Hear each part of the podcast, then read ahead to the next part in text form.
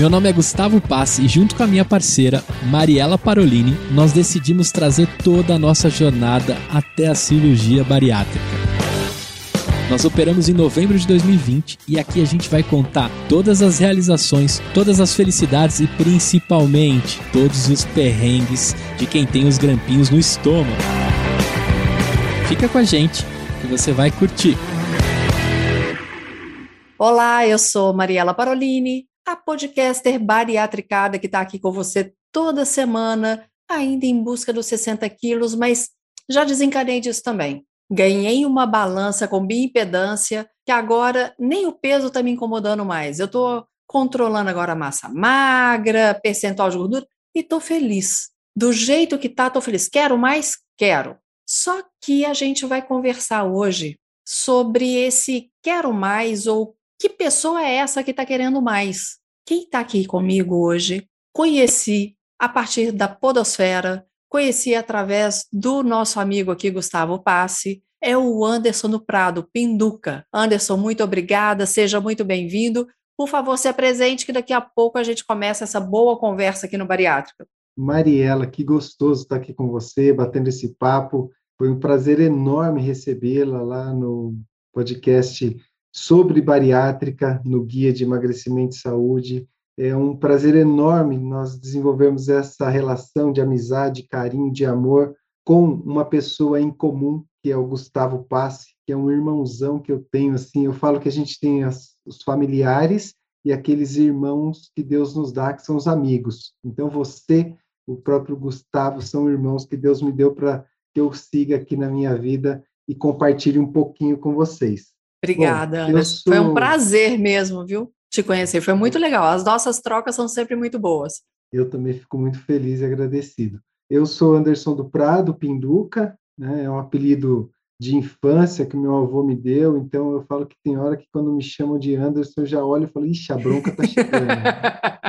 que é Pinduca. Eu sou personal trainer há mais de 24 anos e sou também psicanalista. Então, eu venho né, tratando já há alguns anos dessa relação da psicanálise e do esporte em prol, né, Mariela, de buscar o, a contribuição para que as pessoas tenham uma saúde física, uma saúde mental melhor. Então, isso para mim virou não só uma missão, mas de fato um propósito de vida. Então, eu tenho é, margeado muito esse assunto, mergulhado várias frentes para poder tentar contribuir com as pessoas com essas duas ciências que eu amo, que é a psicanálise e o esporte. E vou te confidenciar uma coisa. Você quebra muitos preconceitos que eu tenho com relação à psicanálise. Todas as vezes em que nós conversamos, as conversas, mesmo que rápidas pelo WhatsApp, ou o dia que nós gravamos juntos para o seu programa, ou a conversa prévia que nós tivemos aqui antes de começar a gravar, você é tão assertivo, você é tão pontual na sua fala, que isso me encanta. Porque às vezes a gente tem a sensação de psicanálise, aquela coisa que dá volta, dá volta, e que não, e que não vai, né? Tá sempre buscando um fio da meada, e esse fio da meada está sempre distante. Pelo menos essa era a sensação que eu tinha. E você é sempre muito assertivo no que você fala. Então eu gosto muito da maneira como você aborda, viu? E que Deus te abençoe cada vez mais aí nos seus projetos e no que você faz por esse meio, porque é muito bacana. E até em cima disso, para começar a nossa conversa, eu quero te fazer uma pergunta. Depois que a gente faz a bariátrica, a gente é uma outra pessoa, Anderson? Pinduca, não vou te chamar de Anderson, não, vou te chamar de Pinduca. Opa, senão você vai achar que, eu vou brigar. Já, é, já pensei que era bronca. Falei, meu Deus, o que, que eu fiz errado aqui? Que legal, fique à vontade. Mariela, é o seguinte, eu vou dizer para você uma das coisas que eu comecei a falar logo no início dessa pandemia, com uma percepção que nós não teremos hoje aquilo que nós deixamos no passado. E da onde isso vem? Isso vem da minha percepção que a todo momento nós somos construídos por aquele eu que nós deixamos no passado.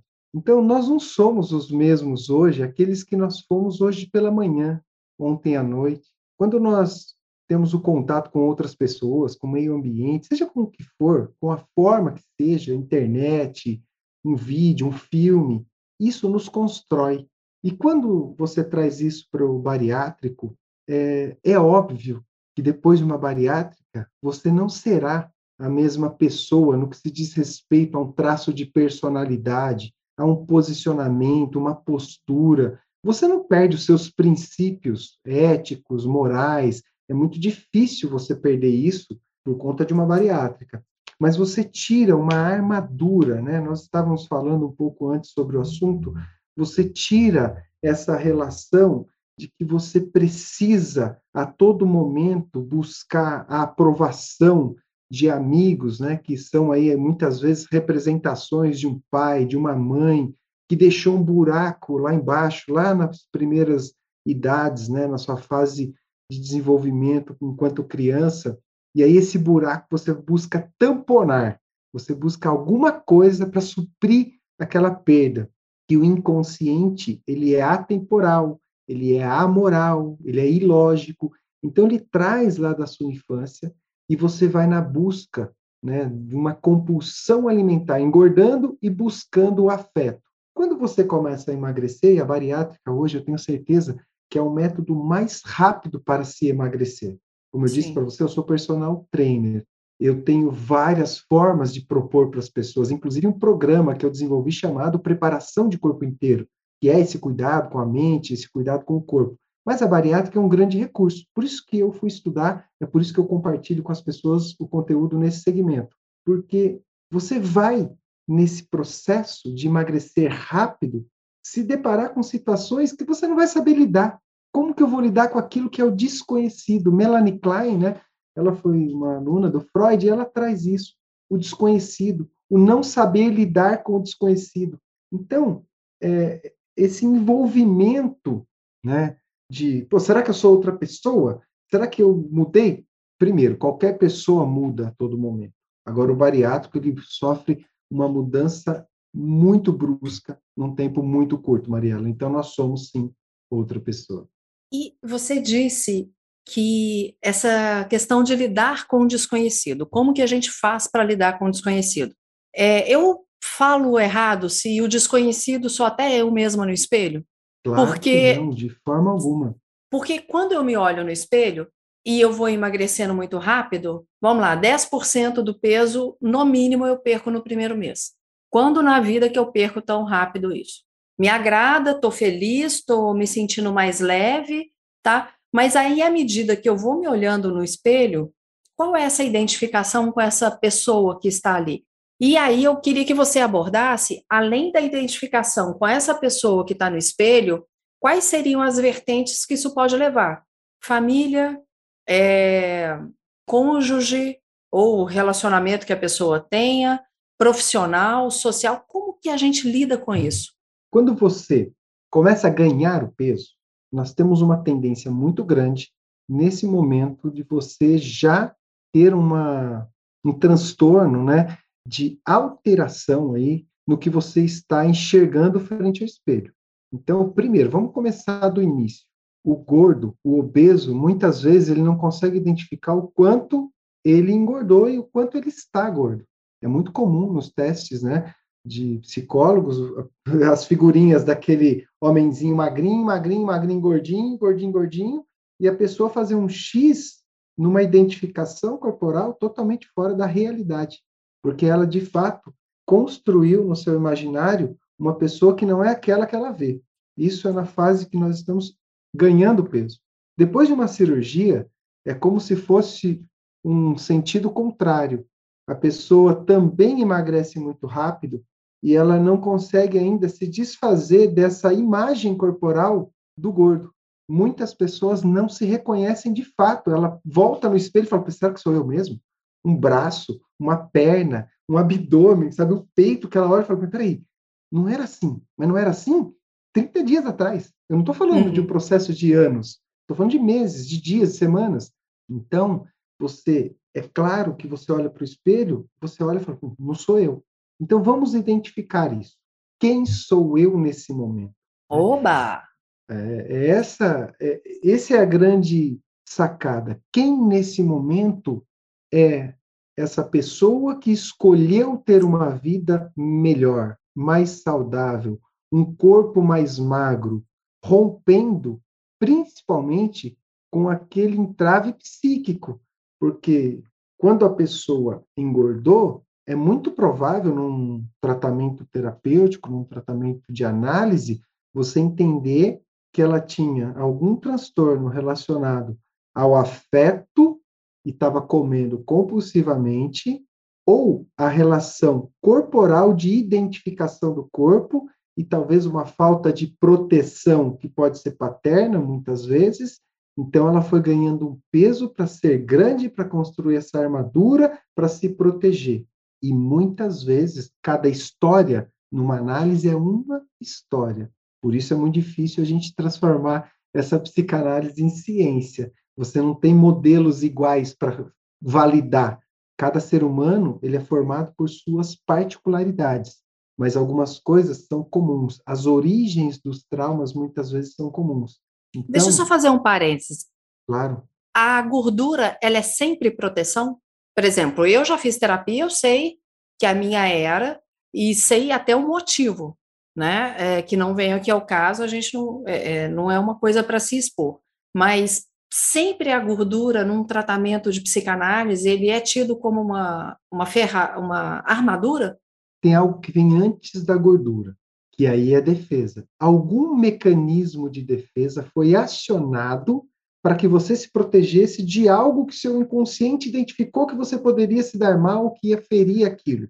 Principalmente nos quatro princípios primitivos: sobrevivência, proteção, competição ou desejo sexual. Se algum desses ambientes você só repete, ameaça, por favor, para quem está claro, ouvindo. E eu vou anotar também. Olha só, nós temos lá com os primitivos, né? O, a necessidade de sobrevivência, a proteção, a competição e o desejo sexual. Então, numa forma inconsciente, quando algumas dessas necessidades primitivas estão em ameaça, nós desenvolvemos um mecanismo de defesa. Esse mecanismo de defesa pode estar atrelado a proteção ganhando gordura? Pode. Não sei qual foi o trauma que trouxe a pessoa a isso, qual foi a ameaça, qual foi o mecanismo. Mas agora, ela pode ter um buraco, como eu disse, tamponar esse buraco com excesso de alimentação? Pode, e esse excesso de alimentação vai trazer como consequência a gordura. A pessoa teve um trauma porque ela teve um abuso sexual na sua infância teve uma penetração, ela sentiu muita dor. Numa fase adulta, ela pode, para se manter longe da penetração sexual, do ato sexual, muitas vezes ela tem até um casamento estável, ela começa a engordar, porque é óbvio que, para o senso comum, uma pessoa gorda desperta menos interesse sexual pelo seu parceiro, então o sexo entre marido e mulher vai ser um sexo mais espaçado, ela gordinha vai ter menos aquele trauma da penetração que sofreu numa infância, num abuso sexual.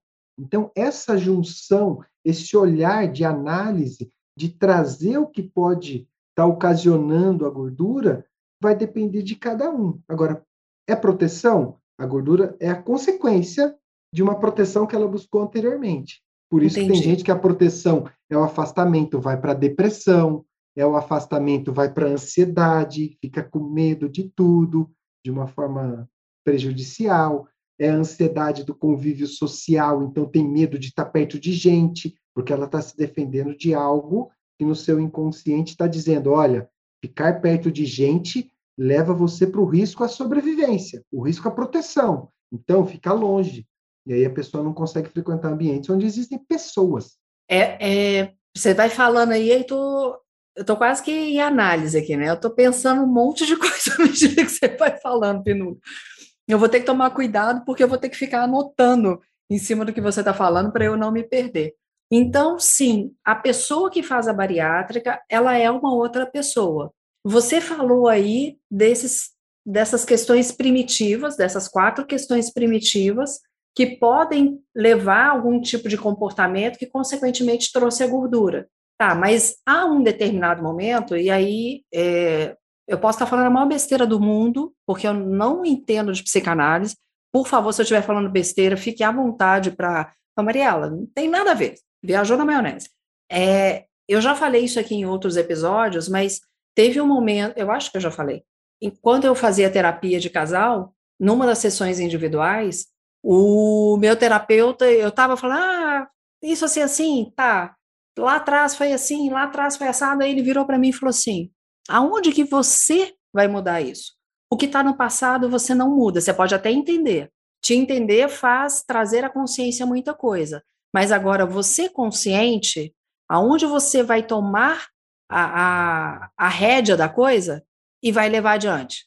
Porque você não, ele ainda usou a seguinte expressão, que eu me lembro bem, você nunca vai saber quem puxou o gatilho. Olha só, né? Que, que, bacana. Obrigado por essa colocação, essa pergunta, porque isso é uma das minhas paixões nesse momento contemporâneo aqui.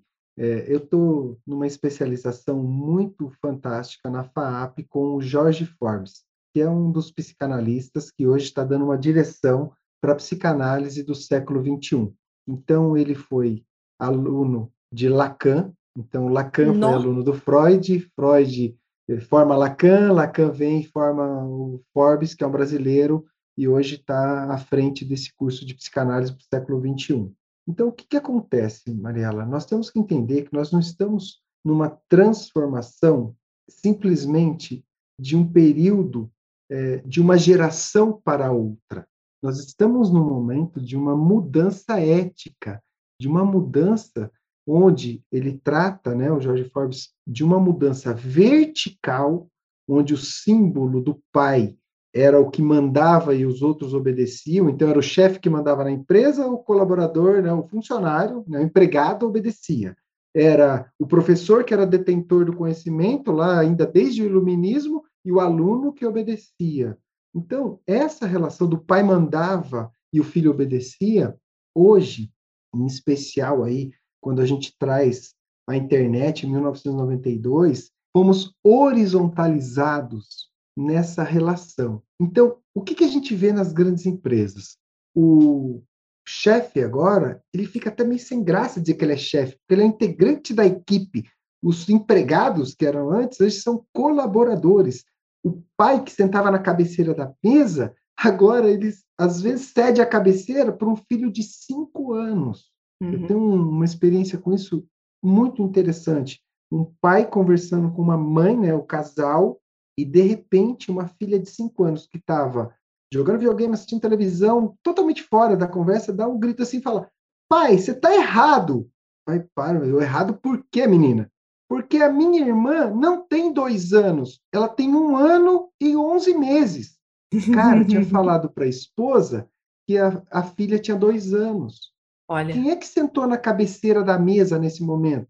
Foi uma filha de cinco anos. Então, quando a gente pega essa mudança do vertical para o horizontal, a gente vai chegar a entender o seguinte: Freud tratava essa relação paterna, o Édipo, o pai era quem determinava todas as neuroses e aí embora. E a gente ainda tem isso. Eu fui educado numa relação totalmente edípica. Meu pai mandava e obedecia.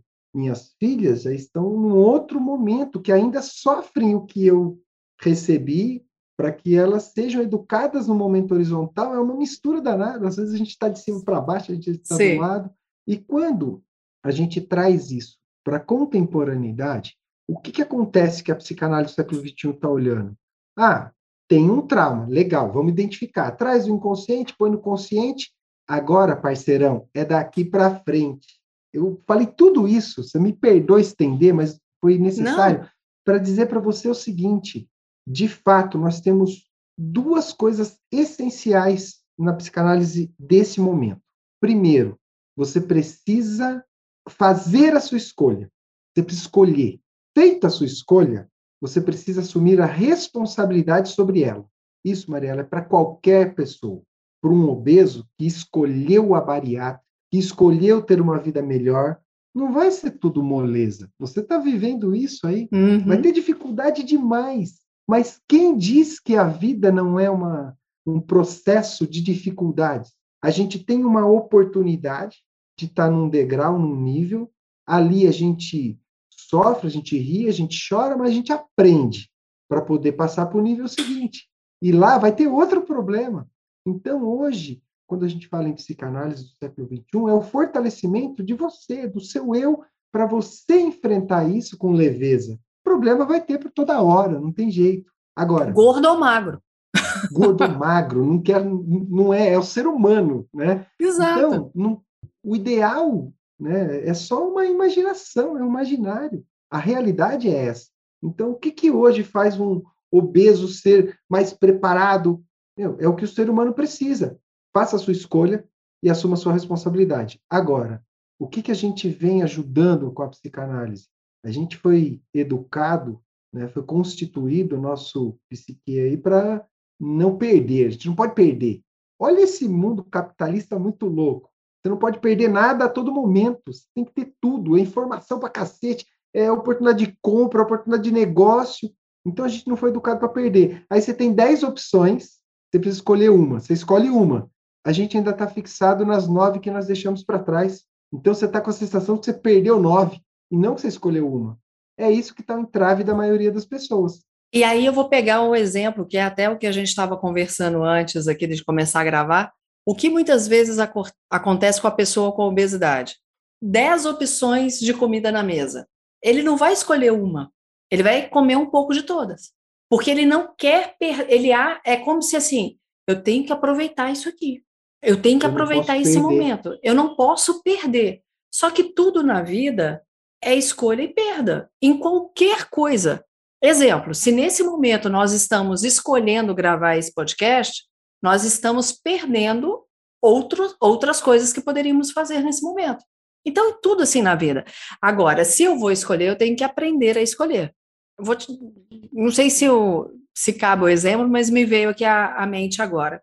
Hoje eu saí para almoçar com a minha filha, caçula, dois colegas de sala dela e as mães. Então éramos seis ali no Outback. E eu tinha tido uma experiência de ir ao Outback outro dia com meu marido e ele pediu uma costela. Aquela gordura não me caiu bem. Eu comi um pedacinho e não ficou legal. Tanto que ele comeu sozinho o resto.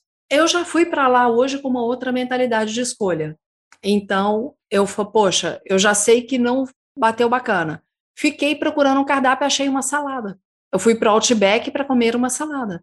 Porque a minha escolha era estar naquele momento com aquelas mães e aqueles adolescentes, porque havia um motivo para aquilo, e eu, Mariela bariatricada, tenho a escolha de focar sempre no que é nutritivo. Eu fiz essa escolha para mim e tudo bem. Mariela, exato. É essa leveza. Primeiro a coragem, porque assim, não deu certo na primeira. Você concorda? Não deu certo. Você uhum. comeu e passou mal, não desceu bem tá tudo bem, é assim mesmo que funciona. A gente faz uma escolha e às vezes não dá certo. Assumir a responsabilidade não é que você vai dar certo, vai ser feliz para sempre. Assumir a responsabilidade é, pô, eu fui e não bateu bem, mas hoje tinha um propósito, um encontro com amigos, com pessoas que iam te fazer bem, ia fazer bem para as pessoas. Vai fundo, vai lá, faça outra escolha. A gente pode abdicar daquilo que a gente escolheu se não foi legal, mas tem que ter leveza. Quando você fala em Outback, a gente pensa logo, meu, se eu não comer a cebola e se eu não Nossa. comer a costela, eu não comi nada no Outback. E não é isso. E vou te dizer, é a salada estava magnífica, estava tão boa. Agora são cinco e meia da tarde, eu comi, era uma e pouca, não comi mais nada até agora. Inclusive, o Outback já vai depois entrar em contato para patrocinar esse canal, porque essa propaganda é sensacional e espontânea. Então, olha só, né? Mas é isso, Mariela. É, eu trago para os meus amigos, para as pessoas que eu amo, para os meus pacientes de terapia, para os meus alunos de personal, a seguinte fala, faz muito sentido. Pense o seguinte: quando você não estiver feliz, você certamente estará aprendendo. Simples assim. Nossa, vamos de novo na frase? Se você não está feliz, você está aprendendo. Vamos lá para uma academia. Eu me vi sentada fazendo musculação. Doeu, mas eu estou aprendendo aquilo ali e o meu músculo está respondendo. Exato. Agora vamos falar de um assunto legal que eu gosto que você abordou da academia, né?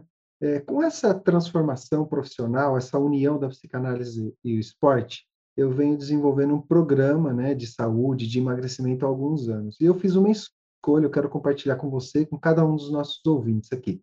Eu escolhi tirar, Mariela, todos os rótulos das atividades de movimento. Então, Ah, eu faço musculação, eu faço spinning, eu faço crossfit, eu faço dança, eu faço lutas, eu faço esporte que seja coletivo, individual. Pega toda essa roupagem e transforma isso em movimento corporal. Para manter essa estrutura né, que a gente tem para viver essa vida, a única situação que você tem para viver essa vida é dentro desse corpo que você possui. Sim. Então, para cuidar desse templo, para a gente poder viver essa vida, você precisa de movimento corporal. Então, não tem. É, eu falo que a porta de entrada, eu tenho uma fala que ela é interessante, é assim: primeiro você vai tentar fazer algo que você gosta, ou que ouviu falar, ou que quando vê, simpatiza. Se deu certo, boa. Se você não gosta de nada, não simpatiza com nada, você vai fazer aquilo tolerável. O que você tolera. Ah, isso aqui eu vou, eu tolero isso aqui. Eu não gosto muito, mas eu tolero. E se você não tolera nada, você vai ter que fazer o que é suportável. Aquela que o médico fala assim, ó, se não fizer, vai morrer, parceirão. Se não fizer, morre. E aí você vai ter que suportar. Por quê? Com o esporte, ele traz isso com uma muita grandeza, com muita exatidão. Todos os benefícios do esporte nós sabemos. Por que, que a gente não faz atividade física? Porque tem bloqueio. A psicanálise vai ajudar. Agora, quando eu começo a fazer os, os meus movimentos corporais, sejam eles quais forem, eu começo a receber esse benefício fisiológico, bioquímico, psicológico, e aí eu vou mudando de nível. Eu lembro de um aluno, ele se chama André, faz muitos anos, acho que uns 20 anos, eu não, não, não lembro exatamente, mas o André, eu dava aula para a esposa, a esposa fazia uma aula de personal e falou assim: ah, preciso muito trazer meu marido. E ele era obeso, grandão, obeso. E ele veio no primeiro dia e falou assim: é o seguinte, Pinduca, eu detesto esse negócio. O que, que nós vamos fazer? Foi o cartão de visitas do André. Falei, parceiro, a gente tem uma jornada juntos. Nós vamos fazer o que for tolerável para você, o que for. É, o que você conseguir fazer nesse momento, o que você suportar nesse momento. O André foi. Depois de seis meses, ele já estava mais tranquilo. Depois de um ano, ele falava assim: Cara, você sabe quando eu não faço essa porcaria aqui? Eu já me sinto culpado. Dois anos. No segundo ano, o André falava assim: Pinduca, eu preciso dessa merda. Como eu Olha, gosto que legal. de fazer isso. O André hoje, ele é maratonista. Ele tá magrão, oh. tá bacana. Mas eu quero dizer que é o seguinte: não é fácil para quem tem um traço. Eu vou falar rapidamente sobre traço de personalidade. Vou escolher só duas, um eixo só com duas vertentes. Se a pessoa ela é mais fazedora e eu sou predominantemente fazedor, eu gosto de movimento corporal, eu não deixo a louça na pia depois do jantar. Eu quero lavar a louça, depois eu vou para o sofá. Se eu tenho um traço de personalidade mais pensador, eu não quero nem olhar para a louça da pia. Eu quero sentar para assistir Netflix. Depois eu cuido desse Meu marido negócio. e eu. Só que eu sou a pensadora, meu marido é o fazedor. É isso, Mariana. Então, quando eu tenho um traço mais pensador, eu procuro atividades mais conectadas com o meu traço de personalidade. Fazer uma caminhada, vou fazer um yoga, vou fazer uma meditação, Exatamente. vou fazer um, andar de bike, mas de levinho. É tudo que eu gosto. Se eu sou fazedor, cara, eu vou correr na montanha, eu vou descer de downhill, eu vou pular de paraquedas. Então, a porta de entrada não é a sala de musculação para todo mundo. Aliás, musculação é um trabalho contra a resistência. No supermercado, a sua resistência é um pacote de arroz, é o que se transporta. Aquilo é oferecer resistência para o corpo. Cara, quer fazer uma musculação? Dá uma ajeitadinha em casa, coloca as coisas no lugar. Então, não é só a sala de musculação. E olha que eu venho desse mundo, e é óbvio que a sala de musculação te dá muito retorno, é muito prático, tem gente que ama, e está tudo certo. Eu tô Mas amando, sabia? Aqui, eu odiava, e tô amando. Porque é sensacional. Agora, nós estamos falando com a maioria das pessoas, hoje mais da metade da população não sabe o que é uma sala de musculação, não gosta, não quer, não vai entrar. A maioria das pessoas ainda não fazem regularmente atividades físicas. Então, a ideia é o seguinte: vamos achar uma porta de entrada. E aí, voltando né, para a questão do bariátrico, do obeso, antes da bariátrica, você já deve começar os seus movimentos corporais. E o movimento corporal, às vezes, é um alongamento, é uma andada de 50 metros no quarteirão da sua casa, é você fazer alguns exercícios para chegar para a cirurgia um pouco mais preparado. Você encarou a jornada de andar no corredor do hospital, que eu já ouvi você contando aqui várias vezes. Essa jornada é dura. E para quem é predominantemente pensador, precisa colocar um pouco mais de energia para dar é, início. Você iniciar o movimento, aí você pega as leis da física mesmo. Iniciar o movimento gasta mais energia. É mais difícil. Hoje, eu gosto, prim... você já ouviu? A primeira coisa que eu gosto de fazer é levantar e ir para academia. E o dia que eu não faço isso, por exemplo, hoje foi um dia que eu não consegui. Eu não consegui ir para academia. É ruim. Exatamente. Hum, e eu não consigo ir em outro horário. É, eu tenho até que mudar isso na minha cabeça, mas eu gosto de ir no meu primeiro horário. Eu, é a primeira coisa que eu faço. Eu não gosto que seja coisa, a última. Eu acabei de ministrar um curso, Mariela, para profissionais da área do esporte. Personal trainer, preparador físico, técnico esportivo, professor de educação física. E a gente falava de psicanálise, esporte, sobre o bariátrico, sobre o obeso. A gente falava desse assunto. E aí uma coisa que eu falo é o seguinte, né, com muito respeito a todos os profissionais dessa área, amarra seis sacos uhum. de arroz de 5 quilos no seu corpo e dá e uma vai. volta no quarteirão da sua casa, e aí você olha para um obeso e fala para ele: você precisa correr. Você vai entender o que, que é carregar 30 quilos, 40, 50 quilos a mais. A estrutura ela sofre uma pressão muito grande. Então, essa nova linha, essa abordagem de trazer os conceitos da psicanálise para o esporte, é para levar para o profissional que ele tem que tratar o ser humano. E tratar o ser humano não dá para eu, eu nunca fui obeso. Não dá para eu, pinduca, ter 30 quilos a mais. Então eu preciso imaginar, imaginar. como seria difícil a movimentação, que para mim é muito simples. Sim. E aí começar, eu falo que se a gente precisar errar, a gente tem que errar para menos. Porque se demorar uma semana ou um mês a mais para você atingir o seu objetivo, está tudo bem. Agora, errar para mais é lesão, é dor, é evitação. Então, você sofre tratando de uma lesão por 30, 40 dias, porque o personal, porque o profissional de esporte errou para mais. Isso é, pô, é quase que um crime, cara. Eu, eu vou, olha que eu tô, eu tava me pesando toda semana, né? Parei todo dia, parei com isso. Agora eu tô me pesando a cada 15 dias na minha balança com bioimpedância. E estou acompanhando aqui, estou fazendo as minhas anotações. Olha o que, que aconteceu hoje, que foi a coisa mais interessante. Eu emagreci 1,6 kg em 15 dias.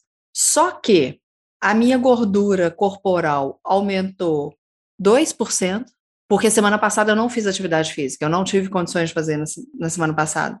E a parte muscular diminuiu de 30,4 para 28,9, dá o quê? Não dá 1%. E o metabolismo visceral diminuiu 31 pontos. É, eu emagreci uns 600, mas eu não fiquei feliz. É, a gente precisa ter alguns cuidados, né? Porque, assim, a gente tem um protocolo do esporte. É, o esporte é uma ciência que hoje estuda a possibilidade para todos os nichos. Mas a vertente, né, é a alta performance. De lá é que vem desencadeando uma série de modelos de treinamentos, modelos de modalidades. Então, o que a gente oferece para um atleta de alto nível, muitas vezes ele não é aplicável para o mortal, né? Para nós mortais que estamos aqui hum. embaixo. Então, o que, que acontece? A gente vai falar de esforço durante o exercício. Aí você fala, olha, precisa de lactato, você precisa saber qual é a sua frequência cardíaca, a sua acidose, você vai ter que, pelos protocolos da performance, entender qual a intensidade de exercício que você faz. Vamos falar real para nós mortais? Não vai fazer diferença. Existe uma escala, existe uma escala de percepção de esforço de Borg. Eu fiz uma adaptação, a escala é de 0 a 20. Eu fiz uma adaptação de 0 a 10. Você precisa entender o seguinte: eu estou descansado, eu estou pouco cansado, eu estou bem aqui, eu consigo manter esse esforço, o esforço já está começando a ficar demais ou eu tenho que interromper? Simples assim. Eu estou bem, eu vou. Eu estou muito cansado, eu fico, eu diminuo. Esse trato é que o profissional precisa ter sensibilidade. Vou te falar o IMC. O IMC foi criado com média populacional. Ah, e se você tem o IMC 40, você tem que ir para a bariátrica. Não é isso que a gente fala? Yeah, Os é, médicos é, padronizaram. A Organização Mundial de Saúde diz que 35% de IMC mais comorbidades, ou 40, 40 ou mais, você está liberado para sua bariátrica. Sem comorbidade. Aí eu chego para você, ou para qualquer um dos ouvintes que está conosco, e falo assim: olha, trouxe hoje um amigo aí para passar a tarde com a gente, ele está lá fora, ele pode entrar? Tá, é legal, quem é ele? Que ele faz. Ó, vou te falar uma curiosidade dele. Ele tem 1,60m e 110 quilos. O que, que vem na sua mente? Uma pessoa uma... obesa do tamanho Enorme. do mundo. Aí eu falo, não, ele tem 7% de gordura, ele é campeão de fisiculturismo. Olha os 40 de MC dele. Olha, o que, olha, que é? Olha. É de músculo. Ah! Esse cara não é obeso. Então, a gente tem que ter sensibilidade para saber lidar com esses protocolos. Nossa, que então, legal isso. Quando você fala para mim que emagreceu ou que engordou, a gente precisa fazer isso que você acabou de trazer aqui para o ouvinte. O que, que aconteceu aí dentro? Você perdeu mais massa magra, porque assim, a massa magra, o músculo, carrega esse corpo, né? Carrega a gordura. Sim. A gordura é o peso a ser carregado.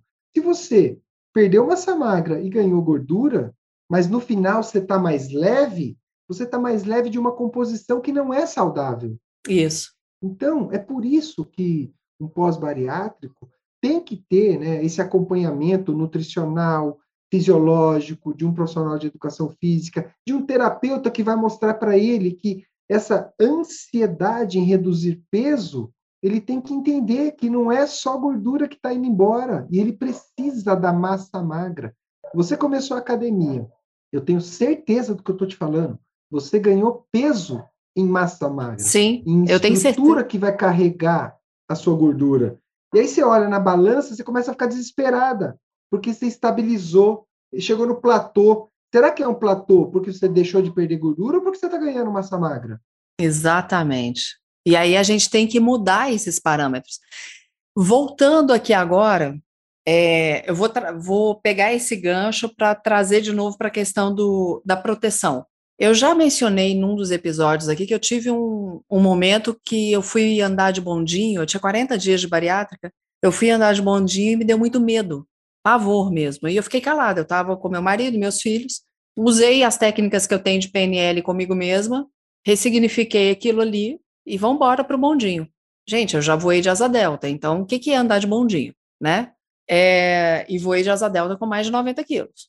Eu comecei a perceber foi ali que me deu o start. Eu tinha uns 40 dias de operada, 40 e poucos dias, a questão da proteção, né? A gordura que estava perdendo, o que, que meu inconsciente estava trazendo, e eu, com o que eu tenho de técnica, que eu, a ferramenta que eu tinha no momento, coloquei. Mas aí eu comecei, esses dias me veio uma memória, falei, peraí, a minha proteção agora chama massa magra. Eu trouxe é. isso para mim. Olha que interessante, ó. Qual é o arquétipo de uma armadura? o que, que traz para nossa mente, né? Quando eu falo assim, nossa, eu tenho uma armadura. Esse arquétipo remete exatamente à proteção, a uma capa de proteção. Capa de proteção, eu estou falando que é uma armadura. O que, que é essa capa de proteção para um obeso? A própria a gordura. armadura. Exatamente. A armadura de um obeso é a própria gordura. Que você passou, como eu já falei hoje, 30, 40, 50 anos obeso. Fora o motivo que levou você a isso, nós não vamos entrar nesse momento nesse Sim. assunto, você está se sentindo segura dentro da sua capa de proteção. Você acostuma de repente, com alguém alguém tira a sua capa de proteção rapidamente, 30, 40, 50 dias. E aí, você não entende o que está rolando no seu sistema é, do seu consciente, do seu inconsciente, seu sistema psíquico com relação a isso. Você, teoricamente, perdeu a sua proteção. Então, você traz essa falta de proteção por associações e representações para o bondinho, para uma palestra onde você está na frente, você, você tem a sensação de que as pessoas vão te engolir, você já não está mais se sentindo tão segura, a sua voz pode ter uma alteração, porque antes você tinha uma voz imponente, porque também fazia parte da sua proteção, mas agora você já está sem a proteção, a sua voz também mudou. Então, toda essa representação de transferência por associações, por representações, ela está aqui no seu inconsciente. E aí você começa a não entender, mas não tinha medo disso, agora eu tenho. Eu não tinha medo dessa situação desse exercício, dessa atividade, desse bondinho. Eu não tinha medo dessa pessoa, desse falar, desse ouvir. E de repente você tem. Então precisa sim desconstruir e reconstruir quem é você. Por isso que a gente muda sim. A gente muda todo momento. E aí essa reconstrução vem trazer. Claro, a gente tem que lembrar aqui que quem faz a bariátrica deve sim continuar a sua terapia. Porque parte de um princípio que fazia terapia até mesmo para ter o laudo, né? Para ter o laudo para bariátrica, você tem que ter. Para fazer a bariátrica, você tem que ter o laudo de psiquiatra, você tem que ter o laudo do psicólogo. Então, quero crer que as pessoas faziam a terapia. E eu vejo, esse, essa semana mesmo eu vi em grupo de bariátrica, alguém falou assim, gente, precisa continuar a terapia? Eu não quero mais. Uma pessoa que tinha acabado de fazer a cirurgia. Sabe e aí... Eu, ah. Uma coisa que me veio aqui, acho que é importante compartilhar, né? Eu não gosto muito, eu não gosto nada, na verdade, de ouvir quando a gente, a pessoa fala assim, pô, essa pessoa está pensando que nem gordo, tem que fazer terapia. Você está pensando que nem gordo, você tem que pensar que nem magro eu fico assim, isso me chama muita atenção. Sabe por quê? Uma pessoa carrega os seus traumas, as suas dores, isso tudo é só um mecanismo de defesa. Ela não pensa como gordo e se transformou em gordo porque ela quis. Então, a terapia não é para o gordo, é para todos. Mas para quem está obeso, para quem fez a bariátrica, é muito necessário. Porque no senso comum é, você pensa como gordo. Na psicanálise é, vamos tratar isso, cara. Vamos ver o que te levou a tam querer tamponar essa falta, esse buraco que está aí dentro de você, que você caiu na alimentação exagerada, caiu numa autossabotagem, a negação do movimento corporal, né? Isso nós estamos falando do psíquico, mas tem uma relação aí que é legal a gente avaliar qual é a relação genética. Se você é filho de mãe gorda, você tem 40% de ser gordo. Se você é filho de pai de mãe obeso, gordo, você tem 80% de chance de ser gordo. Então, existe um fator genético junto com o estudo que eu estou falando, que é psíquico, tamponamento. Então, precisa. Mas que não é fatalidade. Caso. Que não é Exato. é fatalidade e que eu posso mudar. E aí Exato. eu trago a consciência. Você, só um parênteses aqui, mais um parênteses, que eu, você me fez lembrar de um livro que na época dos anos 80, não sei quantos anos você tem, você já me falou, mas eu esqueci. Eu tenho 48. 44 anos. 44. 44. Então você era, eu era adolescente, você era uma, um pré-adolescente. Tinha um livro que chamava Só é gordo quem quer. E fiz essa dieta, óbvio. Eu tinha, sei lá, uns 14, 15 anos de idade. E no livro Só é gordo quem quer, ele tratava o seguinte: você, a base era não se mistura sal com doce. Então, se você misturar sal com doce, você continua gordo porque você quer. Essa era a filosofia. Olha que louco, né? como que essas coisas vão. E aí você tra... não é ninguém quer ser gordo. Ninguém é gordo hum. porque quer, né? Tem uma série de situações que levam a chegar aquele momento da obesidade. E aí entra aquilo que a gente estava comentando antes. É, o obeso ele acaba se tornando engraçado, o amigo, ele quer ser aceito, é, ou então chega no momento da vida, que é o que aconteceu muitas vezes comigo, que eu eu não quero falar palavrão aqui, mas é a única coisa que vem à minha cabeça, que eu liguei o foda-se. Sou assim, gosto de mim assim, e foda-se. Mas aí, eu estava sempre que tirava uma eu aparecia na foto, mas eu estava escondida atrás de alguém, era metade de mim que aparecia, ou então eu estava com a mão na barriga, ou eu estava sentada com alguma coisa no colo, né? É um foda-se que não é tão foda-se assim, né? Exatamente. Então vamos lá. É, a pessoa que tem obesidade, a Andrea sempre fala isso, né? A pessoa com obesidade, ela é uma pessoa que traz uma série de coisas que levaram à obesidade. E ela acabou tendo comportamentos como seu engraçado da turma, seu gente boa, seu churrasqueiro, seu motorista da turma, é, seu conselheiro, vamos lá, o que mais? É, seu competente, né? É, é seu mais inteligente, Uh, tem uma série de características que vieram. Aí, quando emagrece, isso muda a pinuca. Isso está na nossa formação, né? Se você entendeu lá no seu inconsciente que isso tudo é correto, você foi criando essas estruturas é, para você se proteger, isso muda sim. Porque olha só, qual é o motivo que a gente vai buscar essa aprovação do outro? é o mesmo motivo que nós buscávamos a aprovação materna, paterna, lá na infância. Então, quando eu viro um gordinho, eu preciso ser acolhido por uma comunidade, por um grupo, por uma pessoa. Então, eu começo a ser o divertido, legal, o cara que faz tudo pelo outro, não naquela in intenção genuína, assim, pô, vou fazer porque é isso que eu gosto. No inconsciente dele, ele está só buscando uma aprovação, um afeto daqueles que talvez não tenham os dado lá na infância. Ele só transferiu. Então, ele ganhou a gordura para se proteger por algum motivo e ele quer o outro. Então, você percebe que o gordinho precisa ser feliz a todo momento, precisa ser o cara da churrasqueira, o que propõe as piadas, e aí você emagrece, você olha e fala: peraí, eu não preciso mais disso para ser aceito, cara. Eu comecei um processo de me aceitar, de melhorar, porque independente de gordo, magro, fisiculturista, nós podemos melhorar a todo dia, a toda hora. Então isso muda? Claro que muda. Poxa, se eu não estou mais daquele tamanho e eu entendi que eu estava daquele tamanho porque eu era des desesperadamente eu corria atrás de um afeto, hoje eu não corro mais atrás do afeto. Por consequência, eu também estou magro, porque eu fiz uma bariátrica.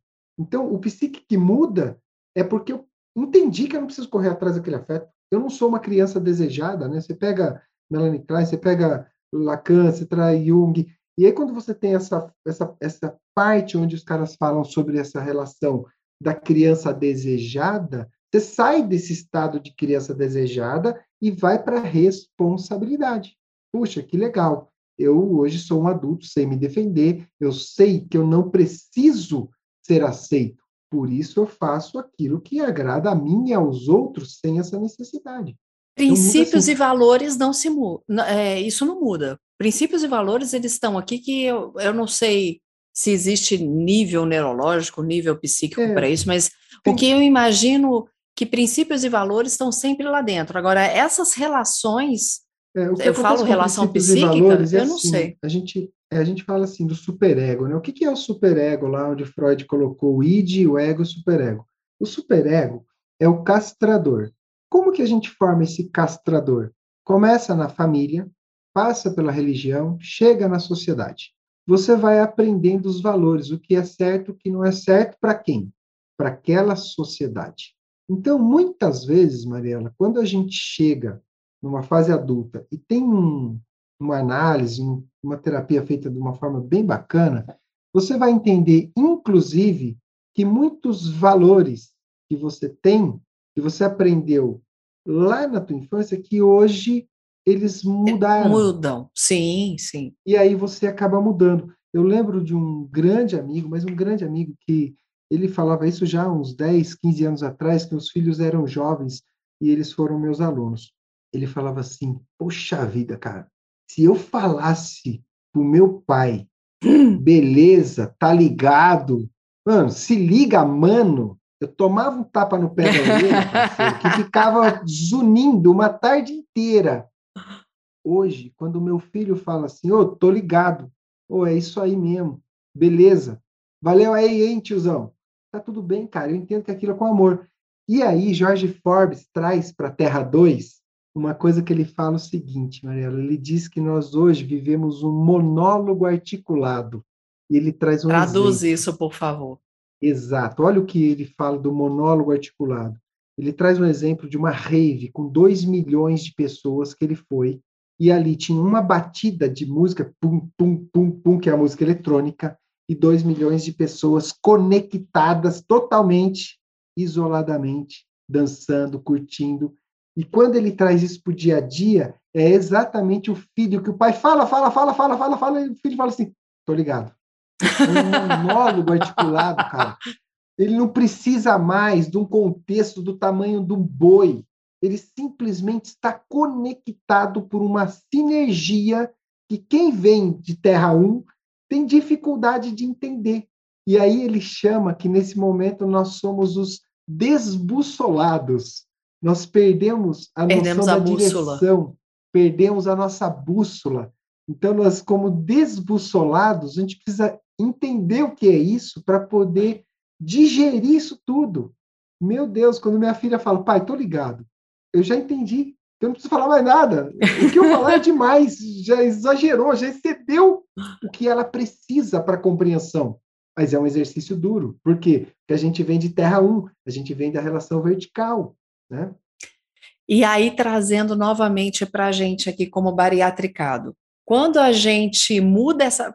Aí entra na questão da comunicação, que é até uma coisa que eu conversei com a Leni, que espero que a gente consiga levar adiante. A gente vai fazer um estudo e às vezes até te coloco nesse estudo.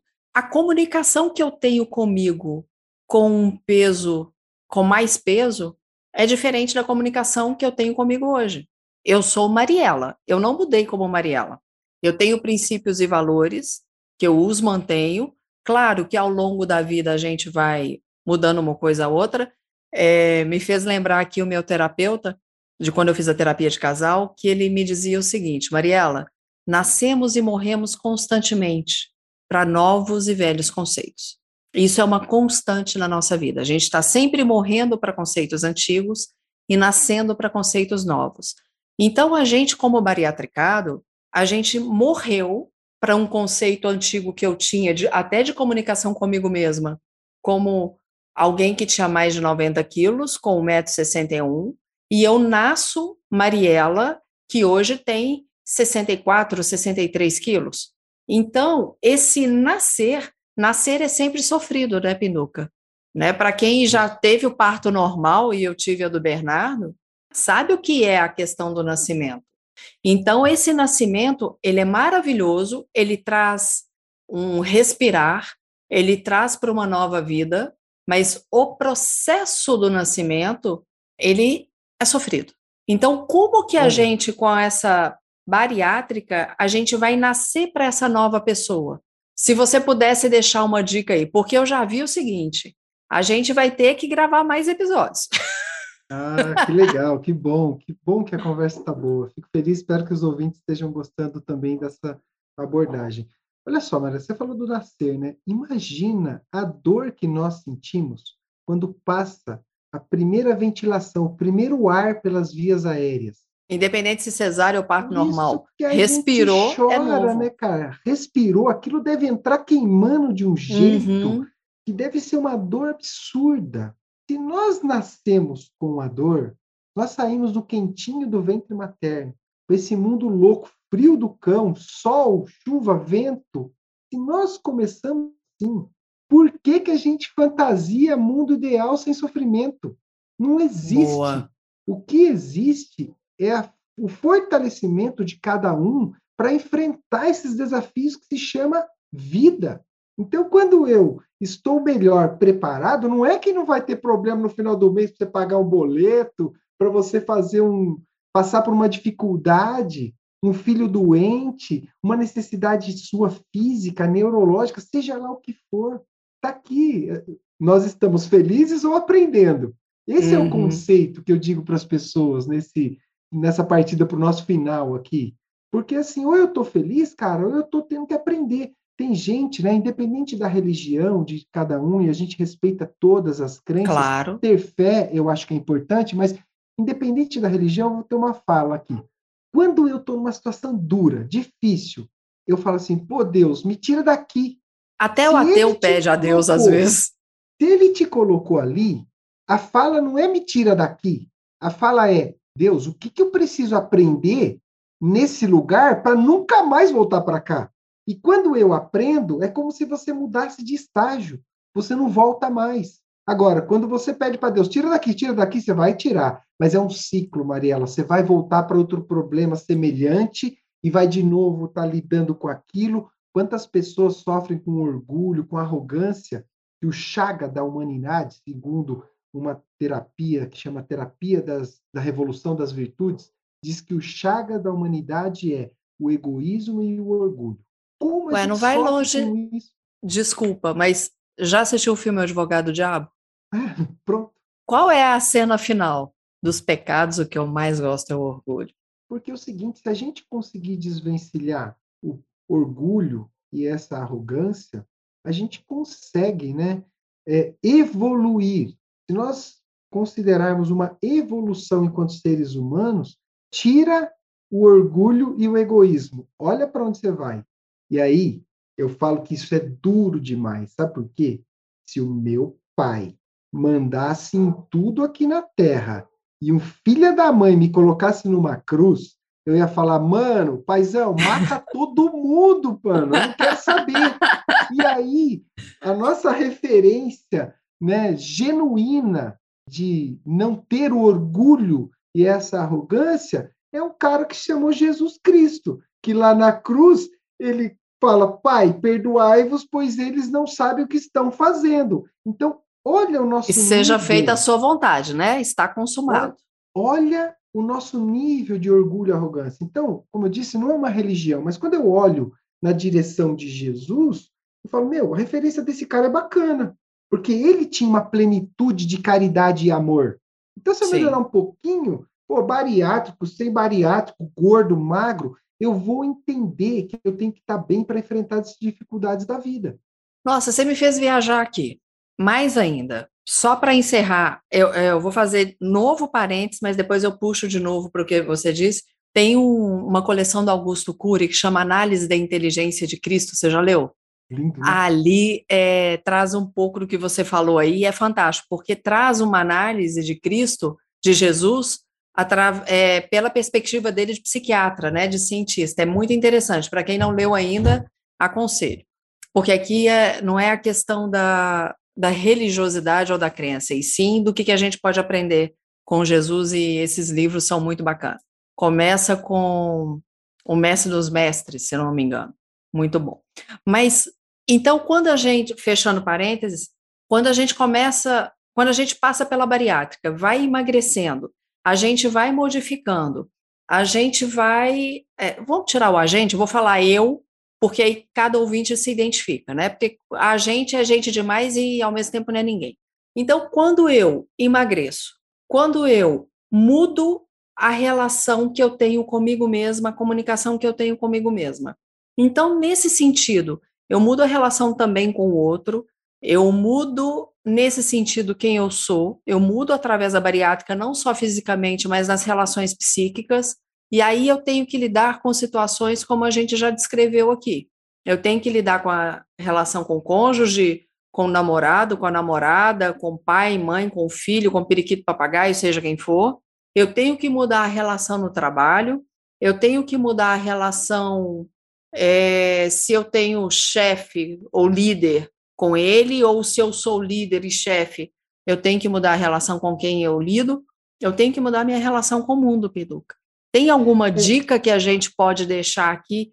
É, porque muitas coisas são inconscientes. Algumas vão sendo trazidas à consciência, reforçamos aqui, fundamental fazer terapia ou continuar terapia, né? Isso é sine qua non para um bom tratamento psiquiátrico. Mas se puder, ó, desculpa, um bom, ó, o ato falho, para um bom tratamento uhum. é, pós-bari, mas o que, que a gente pode deixar, o que, que você pode deixar de dica aqui para essa nova comunicação e para essas novas relações? Primeiro que isso não deve ser assustador, né? Quando a gente fala que a gente precisa mudar para tudo, parece que é tanta coisa, tanta coisa que fica distante. Ai, mas é gente. tão bom. É, é, é essa simplicidade que eu quero trazer para o final toda essa mudança que você trouxe, toda essa fala que você trouxe, depois você fez, fechou com chave de ouro quando você me disse: é tão bom mudar, nós vamos mudar todos os dias, como nós já falamos nesse episódio. Agora, a coragem de entrar, de encarar, é saber que você está mudando para ser uma pessoa melhor. Então, busque os profissionais adequados, faça a sua bariátrica com quem realmente conheça de bariátrica. O seu terapeuta deve conhecer o processo todo que você vai passar nessa jornada. O seu personal trainer deve conhecer as suas limitações e possibilidades para você levar sua jornada de movimentação corporal. A sua nutricionista vai te dizer, te orientar para que você possa comer de tudo, mas que você precisa ter consciência do como vai comer isso salvo a questão do álcool, que é uma questão já de Sim. risco à saúde. Então, quando você traz esse conjunto, você se fortalece para seguir E todos, todas essas mudanças apontadas por você, Mariela, no final você vai falar assim, mas é tão bom. E é isso que eu deixo para as pessoas, que a sua jornada seja no final tão bom, tão boa, que você consiga ser uma pessoa melhor, bariatricada ou não, né? Se você escolher um outro método para engordar, para emagrecer, né? Sim. Que você faça tratar. com leveza, né? E que você no final olhe para trás e fale: "Nossa, a minha jornada, o meu caminho foi tão bom.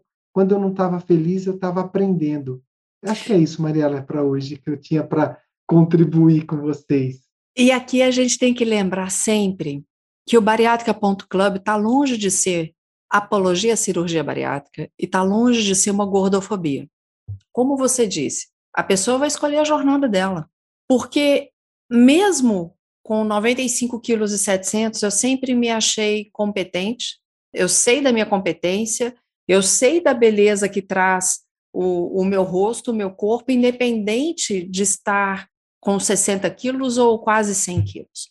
Não se trata disso. Aqui se trata de algo que fez bem para mim, depois de tanto que eu busquei saúde, qualidade de vida, que não deu certo com outros tratamentos e que com a bariátrica deu certo.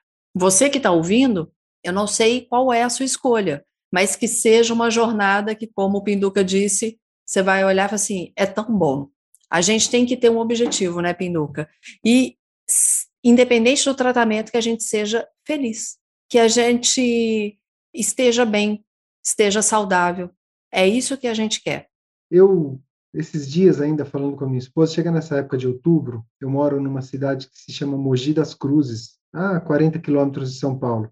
E aqui tem um percurso que se chama Rota da Luz, que você Meu Deus, a minha estradas... amiga me ligou na hora do almoço, eu esqueci, e ela é de Mogi das Cruzes. Obrigada por me lembrar. Olha, pronto, já volta lá a ligação da sua amiga.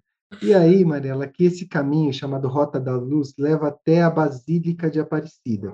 São 200 quilômetros que você passa por Guararema, Santa Branca, é, Paraibuna, Redenção da Serra, Taubaté, Pinda, Roseira e Aparecida.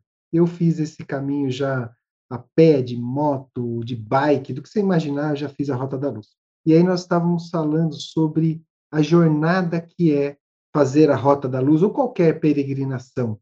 Quando você chega, esse tempo mesmo cronológico da chegada, ele é tão curtinho, é tão curtinho. Quando você olha para trás e vê o seu caminho, a importância que nós devemos dar para a trajetória, para o caminho, ser feliz em cada passo de uma peregrinação, em cada dia na escolha de um pós-bariátrico, cada refeição que você escolhe comer melhor, beber melhor, em cada relação que você escolhe viver essa relação melhor, sem as suas amarras nos traumas psíquicos. Então, a jornada para um bariátrico ou para qualquer pessoa o importante, ou tão importante quanto cronologicamente o pequeno tempo da chegada, é a sua jornada, é o seu caminho. Acho que isso encerra aqui hoje minha fala, agradecendo a você pela oportunidade de bater esse papo. Amei essa conversa. Agradecer a cada um dos ouvintes que estão conosco aqui até o final desse episódio e dizer, Mariela, que você, o que você precisar, o que os ouvintes quiserem saber sobre o Pinduca, o Anderson do Prado, nos canais você vai encontrar, nos canais Anderson do Prado Pinduca, tem muito conteúdo gratuito para que as pessoas possam entender um pouquinho da psicanálise do esporte, e você fique à vontade para quando quiser, eu estarei aqui batendo um papo com você. Fala também do seu podcast para as pessoas encontrarem. Ah, legal. Para quem aí já é um podcaster que está ouvindo, né, gosta de consumir o podcast, o podcast Guia de Emagrecimento e Saúde, ele traz como princípio os cuidados com o corpo, com a mente, né, através dos exercícios, da orientação nutricional e também das questões psíquicas, da psicanálise que fundamenta tudo isso. Então, no Guia de Emagrecimento e Saúde tem bastante coisa legal, tem muito conteúdo bacana, e nesse momento está rolando lá a temporada bariátrica. Coincidentemente ou não, você gravou comigo lá e eu estou gravando com você. Pois é. Agora, só para a gente encerrar mesmo, porque eu acho que eu nunca gravei um podcast com tanto tempo, mas se deixasse, eu acho que ele ia para duas horas hoje. É, quando você me fala da jornada, me vem uma outra coisa à mente que eu quero deixar aqui para encerrar. Qualquer jornada, vamos pegar essa que você disse, ou, por exemplo, Caminho de Santiago de Compostela, que muitos já ouviram dizer. Quem faz qualquer uma dessas jornadas se prepara. Não tem como fazer essa jornada sem conversar com alguém, não tem como fazer essa jornada sem treinar caminhadas maiores, procurar saber o que, que você vai colocar no pé se tiver machucado, conversar com pessoas que já fizeram essa caminhada antes, da mesma forma bariátrica. Então, eu sempre digo, o que me ajudou muito foi conversar com quem fez a cirurgia bariátrica, conversar com a Andrea Levi como psicóloga, além de minha amiga, é, e por isso eu tenho tanto esse desejo de levar aos ouvintes do bariátrica.club informação, porque a informação fez a diferença na minha jornada e faz com que eu possa terminar e falar que bom que eu estou passando por isso tudo. Pinuca, mais uma vez, muitíssimo obrigada e com certeza a gente vai gravar outros podcasts, outros episódios. Obrigada mesmo. E para você que nos ouve até aqui, deixa o seu like, curta, compartilhe se você estiver no Spotify, siga. Se tiver na Apple Podcast, vai lá, cinco estrelinhas e também compartilhe. Siga arroba bariátrica.club, siga arroba café com Mariela Parolini, Parolini com I no fim e siga Gustavo Passe, porque nós temos prazer enorme em compartilhar tudo que nós estamos vivendo. Um beijo, fica com Deus e até semana que vem. Pinduca, brigadão. Valeu, Mariela. Um forte abraço a todos os ouvintes. Até a próxima. Uma produção, voz e conteúdo